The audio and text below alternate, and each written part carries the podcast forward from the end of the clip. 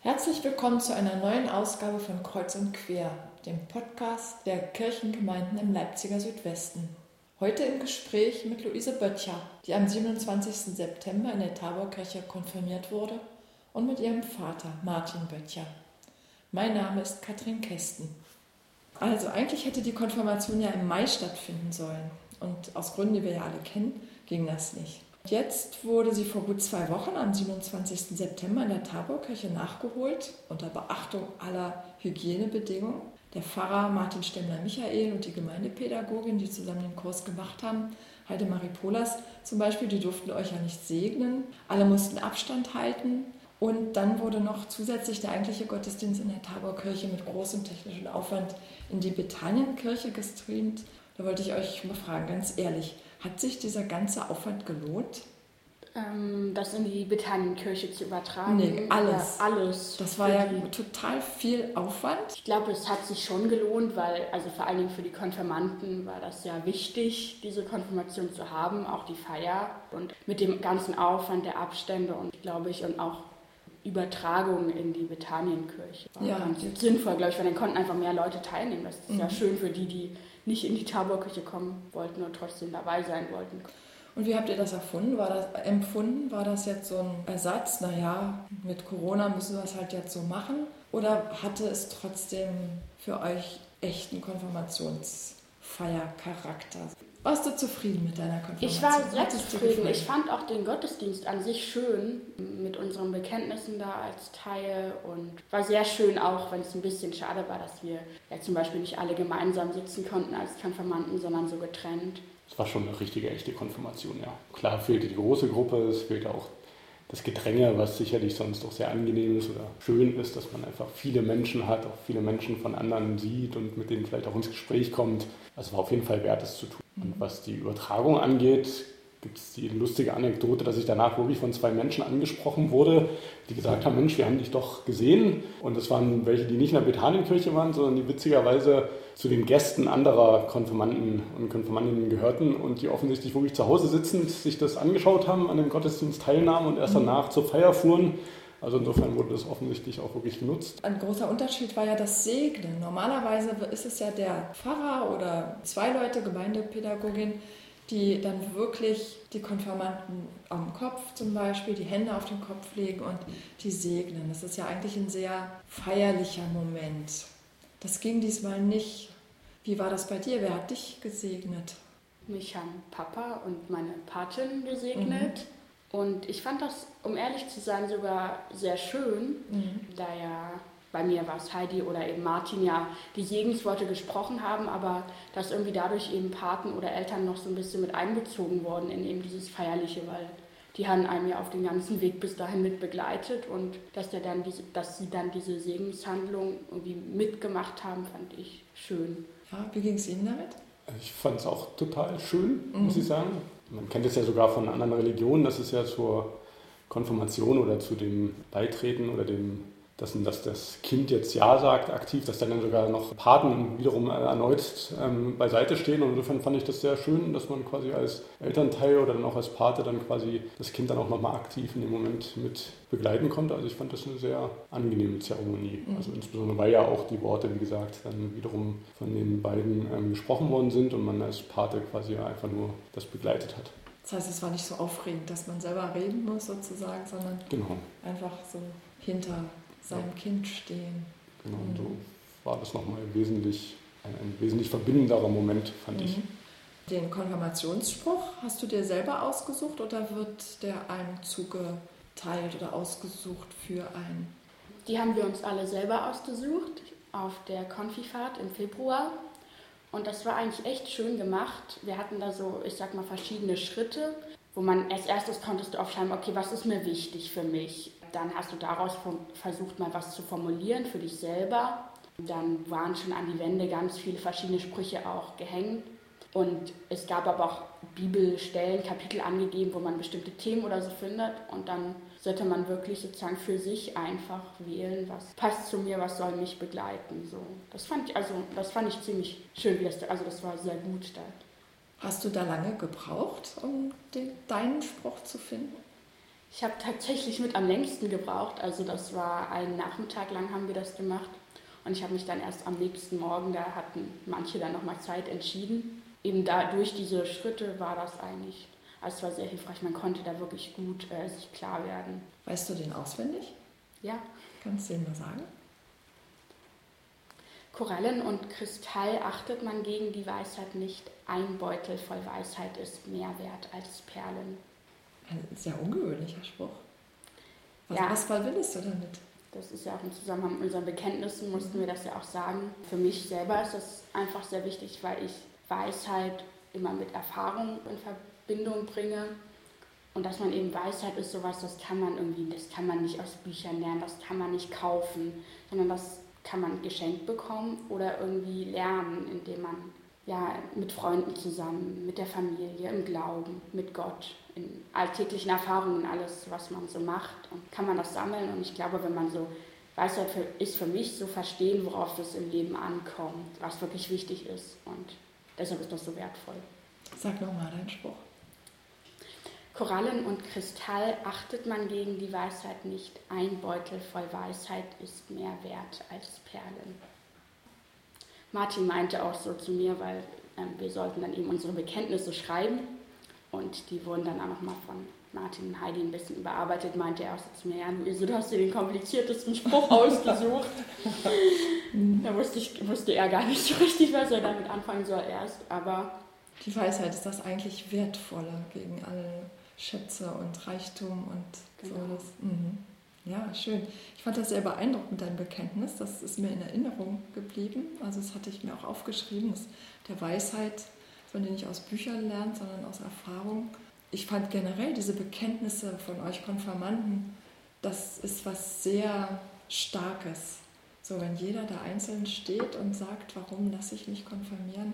Ich fand es auch sehr schön, weil das eben auch nochmal die Bedeutung des Spruches unterstrichen hat. Also mhm warum ist für einen dieser Konfirmationsspruch wichtig. Also oft werden die Konfirmationssprüche verlesen oder genannt und man kann sie ganz kurz hören, aber bevor man sie verarbeiten konnte, ist schon wieder der nächste dran und so mit dem dazugegebenen Bekenntnis konnte man auch den Spruch nochmal in seinen eigenen Gedanken hin und her wiegen und darüber nachdenken und das war schon wirklich sehr schön, also auch zu sehen, es hat auch nochmal so ein bisschen den, das Individuum der jeweiligen Konfirmandin oder des Konfirmanden ein bisschen hervorgehoben und gesagt, warum ist das jetzt für mich eigentlich wichtig, sodass man fast schon das Gefühl hatte, jeden noch mal so ein bisschen kennenlernen zu dürfen. Ja. Ich fand es sehr schön und jetzt auch keine verschwendete Zeit des Gottesdienstes, sondern wirklich nee. sehr angenehm. War das schwer, aufregend, sich was auszudenken und dann da bei seiner Konfirmation zu stehen und das dann auch noch sagen zu müssen? Also an sich, ich war extrem aufgeregt, als ich vorne stand, um das zu sagen. Aber es war auch irgendwie schön oder es war, aber es war schön zu wissen, ich sage jetzt was und das mache ich mit voller Überzeugung und das fühle ich so und das denke ich so und das kann ich jetzt allen mitteilen. Das war eigentlich ziemlich schön, weil mhm. ja, da hat man so ein Stück von sich geteilt. Aber es war ja wunderschön zu beobachten. Also es war ja wahrscheinlich jeder von euch übelst aufgeregt und trotzdem war es ja also ruhig und mit gewisser Emotion und Betonung vorgetragen. Also das war erstaunlich, wie ihr da über euren Nervositätsschatten springen konntet. Was hat dann Corona alles geändert? Was wäre sonst noch passiert in eurer Konfizeit? Also Corona war ja zwei Monate vor der, bevor die Konfirmation mhm. gewesen wäre, fing das ja an. Ich glaube, dadurch ist noch ein ganzer Konfitag wirklich weggefallen. Es wurde dann zwar so ein bisschen nachgeholt nochmal, aber es ist halt nicht das Gleiche. Und eben, dass die Konfirmation ausfallen musste, war natürlich auch ein mhm. großes Ding. Aber im Prinzip habt ihr noch Glück gehabt. Ja, das ist das echt, meiste noch. Also mir tut jetzt wieder der neue Kurs so ein bisschen leid, weil die können irgendwie gar nicht so, was jetzt immer ist, so, so irgendwie, wir, wir suchen dann immer bei den Teamrunden irgendwelche Spiele oder Sachen, wenn es immer so, nee, das ist nicht Corona-konform und mhm. ist irgendwie ein bisschen schade, weil eigentlich ist das ja eine echt tolle Zeit und dann ist das so begrenzt durch diese Anordnungen wegen Corona. Was war für dich das Wichtigste an der Zeit? Einerseits neue Leute kennenzulernen und wirklich nette Leute, also sowohl die anderen Jugendlichen, Konfirmanden als auch die Teamer und Heidi und Martin und so. Es war einfach schön, da die Gemeinschaft zu erleben. Also was wünsche ich allen, dass die das so auch erleben, dieses Zusammensein und genau Gemeinschaft erleben und fühlen. Und die Konfifahrt. Wo gehen die hin? Der, der Ort der Konfirmationsfahrt, das war super. Wir sind irgendwie nach Heldrungen gefahren, Wasserburg Heldrungen, eine Jugendherberge, das war so schön. Da sollte man auf jeden Fall noch eine Konfifahrt hinmachen. Der Ort ist schön, oder? Der, ja, äh, die Jugendherberge an sich war schön. Also ich glaube, ich habe noch nie so eine schöne Jugendherberge gehabt. So in dieser Burg und aber alles schön gemacht und es war total leckeres Essen und mhm. alles. Das war echt cool. Okay, das war der Werbeblock. Also, es war wirklich toll da. Du hast dich ja jetzt auch als Teamerin gemeldet. Was heißt das eigentlich genau und wie kam es zu dieser Entscheidung?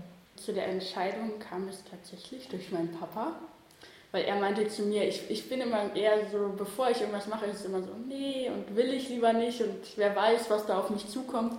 Meinte Papa, los, mach das, das ist toll. Und dann war ich eben im März, glaube ich, das war das letzte Wochenende, bevor Corona dann zuschlug, sage ich mal, äh, mit auf der Timafahrt, wo wir als Konfirmanden schon mit durften. Ja, und Tima sein heißt eben, also die Konfirmanden damit zu begleiten, eben diese Konfitage zu betreuen und sich dann eben auch davor zu treffen und zu überlegen, wie macht man so einen Tag, dass es für die Konfis interessant ist. Und da werdet ihr auch wirklich gebraucht. Ne? Das sind jetzt 53, glaube ich, 53 neue ja, Konfirmanden. Das kann man zu zweit gar nicht schaffen. Also da braucht man eben Unterstützung.